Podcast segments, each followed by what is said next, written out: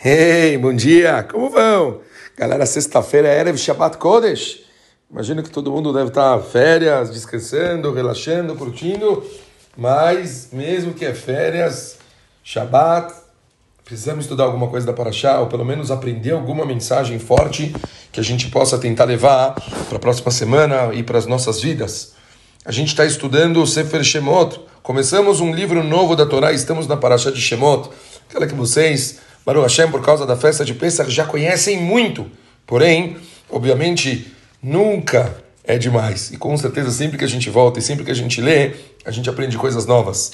Então, como sabemos, depois de escravizar a Israel, Faraó foi informado pelos astrólogos que apareceria um homem que estava destinado a nascer e que iria resgatar o povo judeu de todo aquele sofrimento.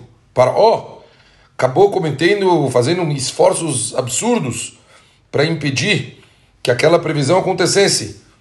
Lembram? Incluindo que todo o neném ia ser jogado no Nilo e assim por diante. O Stipler, o famoso Stipler, o pai do Rav Chaim Kanievski, Zerra de Sadik Livrachá, ele fala com uma ironia sobre todos esses eventos né, que aconteceram com Paró. O Xerabeno nasceu, os Mitzrim tentaram jogar ele no Nilo, quer dizer, pelo menos a Yoheve tentou fugir ele pelo Nilo, deixou ele assim, Batia salvou ele, filha do Paró, cresceu dentro da casa do Paró, foi criado pelo próprio Paró. Todos os esforços que ele fez para tentar alterar essa situação falharam de uma forma até irônica, porque Moshe Rabbeinu cresceu dentro da própria casa dele. O Steiper mostra para gente, falando, quando a Kadosh Baruchu deseja que algo aconteça, que um evento específico ocorra, é impossível mudar os planos de Akadosh Baruchu. Mesmo com todo o tipo de estadluto que a gente diz, de esforço, que a pessoa pode tentar fazer para que ele mude isso, partimos de um princípio que se a Kadosh Baruchu decretou, aquilo vai acontecer.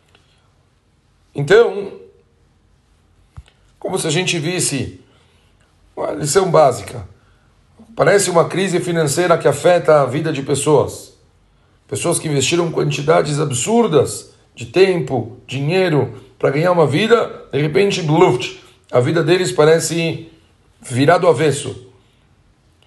O que, que o Stipler, como ele, ele consegue dar para a gente alguma dica? Então ele fala que o ano de uma pessoa é decretado, a gente sabe muito bem em Rosh Hashanah, não há quantidade de estadlut no reino físico que possa mudar as garras decretadas sobre uma pessoa. Uma reação natural para quem, por exemplo, perdeu uma, uma quantia de, significativa de dinheiro, por exemplo, encontrar outras formas de ganhar dinheiro, certo? A pessoa, ele pode fazer uma estadruta em outras áreas e assim ele vê se ele pode conseguir isso de volta. Mas quanto estadruto uma pessoa precisa colocar para ele conseguir de outra forma esse dinheiro? O Rav Berkovitz, ele fala que Estadruta é considerado tudo o que acontece dentro de uma forma normal e aceitável. Ou seja, a pessoa não precisa ir num limite fora da curva, ficar horas sem dormir, largar outras coisas, não cuidar da família, não estudar mais, não fazer. Não, não. Estadruta significa a pessoa pegar o horário que ela se pré-definiu para trabalhar e ela fazer as coisas como devem ser feitas. Certo? Eu me lembro uma vez que eu vi uma história em que, na época do Ben Ishai, que um cara ele ganhou quantidade de dinheiro absurda. Ele tinha muito, muito, muito, muito dinheiro. Mas ele tinha tanto dinheiro que ele começou a ficar com medo de Ainará e que outras pessoas iam começar a ter inveja dele. Então ele fez, ele começou a se esforçar para perder o dinheiro dele. Ele começou a colocar investimentos de risco selvagem, coisa absurda, para que ele pudesse perder um pouco desse dinheiro e consequentemente não receber Anará. O que aconteceu? Todos esses riscos que ele colocou o dinheiro, ele teve um sucesso absurdo. O cara foi falar com o Urav e perguntou o que fazer. E o Urav falou para ele que ele tinha que parar de tentar perder o dinheiro dele. Porque se recebeu um decreto divino que ele ia virar rico, acabou, não tem. Quer dizer, os Baruch decreta essas coisas? Como o cara perdeu o negócio, certo? Então, vadai que também não significa que não temos absolutamente nada para fazer. Chuvá pode mudar decretos. Tefilot, de uma forma forte, pode mudar decretos.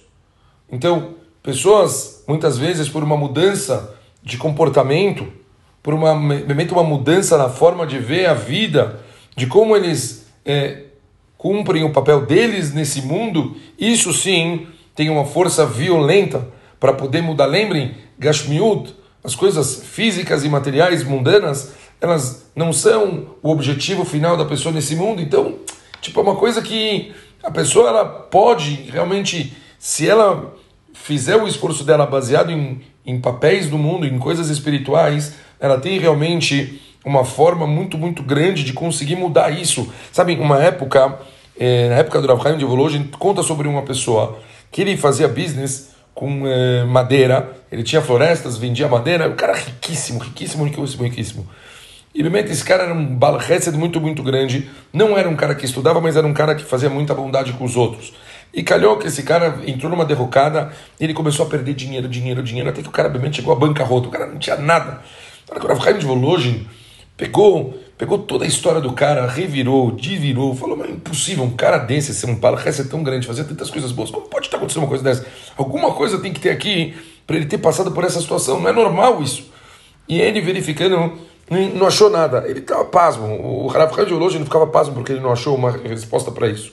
Por fim, fala que esse, esse cara, esse Moshe, ele acabou entrando no Beit Midrash, começou a estudar, e num período super curto esse cara acabou virando um grande gão, um talmud muito, muito, muito grande, num tempo recorde.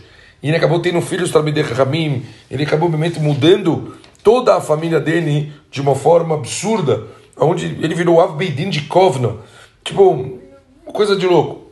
Depois de tudo isso, Rav Chaim de Volozhin falou que ele assim entendeu por que, que ele perdeu toda a fortuna, esse Reb Moshe. Por que, que aconteceu isso? Porque a, a grande mitzvah, tudo que ele fazia, Kadosh Baruch resolveu dar para ele a maior recompensa que ele podia. Ele recebeu uma recompensa que toda a família dele virou uma família de Gdolim de pessoas grandes, de pessoas boas, de pessoas que ajudam os outros, pessoas que fazem reza, pessoas que se preocupam com o mundo, pessoas que estudam Torá, pessoas que trazem luz para o mundo. Então, a Kadosh Baruch ele, ele manda para o mundo os decretos. Muito difícil uma pessoa experimentar as garras de Kadosh Baruch principalmente quando torna a vida dela mais difícil. Mas a pessoa precisa aprender e se acostumar que tudo que acontece na vida dela é de Hashem, é uma oportunidade dela mudar a direção de alguma forma da vida dela. Pode ser que se for uma coisa negativa para o lado de Kessef, ele tem que virar as coisas para um outro lado espiritual. Pode ser que às vezes as coisas do lado espiritual não estão tão legais, ele pode virar para o lado do Kessef. O ponto é que esforços físicos para conseguir mudar uma Ashgaha, segundo o que a gente estudou do Stipler, não é uma coisa que faz uma diferença grande. Os esforços eles têm que ser sempre de acordo com a normalidade. Porém, o que muda de verdade é a, é a introspecção, é as mudanças nos atos da pessoa de uma forma espiritual. A pessoa vê a vida dela de uma forma geral, o que, que ela está fazendo com a vida dela. Ela entender bem quais são os rumos da vida dela. E assim, certas decisões no quesito espiritual na vida dela, isso sim pode fazer uma mudança drástica em toda a parte física que ela se encontra. É bem interessante como a gente tem que se acostumar a, vivendo a vida, a gente sempre está conectando com a parte de santidade para a gente tentar entender o que a Shem espera de verdade da gente. E assim, as nossas decisões elas serem muito mais corretas. Não tem como a gente lutar contra a Hashem. Não tem como a gente lutar contra o destino que a Kadosh Baruch Hu coloca para gente. A gente pode se esforçar para o tempo todo tentarmos ser pessoas melhores, tentarmos entender o que a Hashem espera da gente e de acordo com essa vontade divina, a gente tentar fazer o nosso melhor. Tá bom? Um beijo grande para todo mundo. Shabbat Shalom.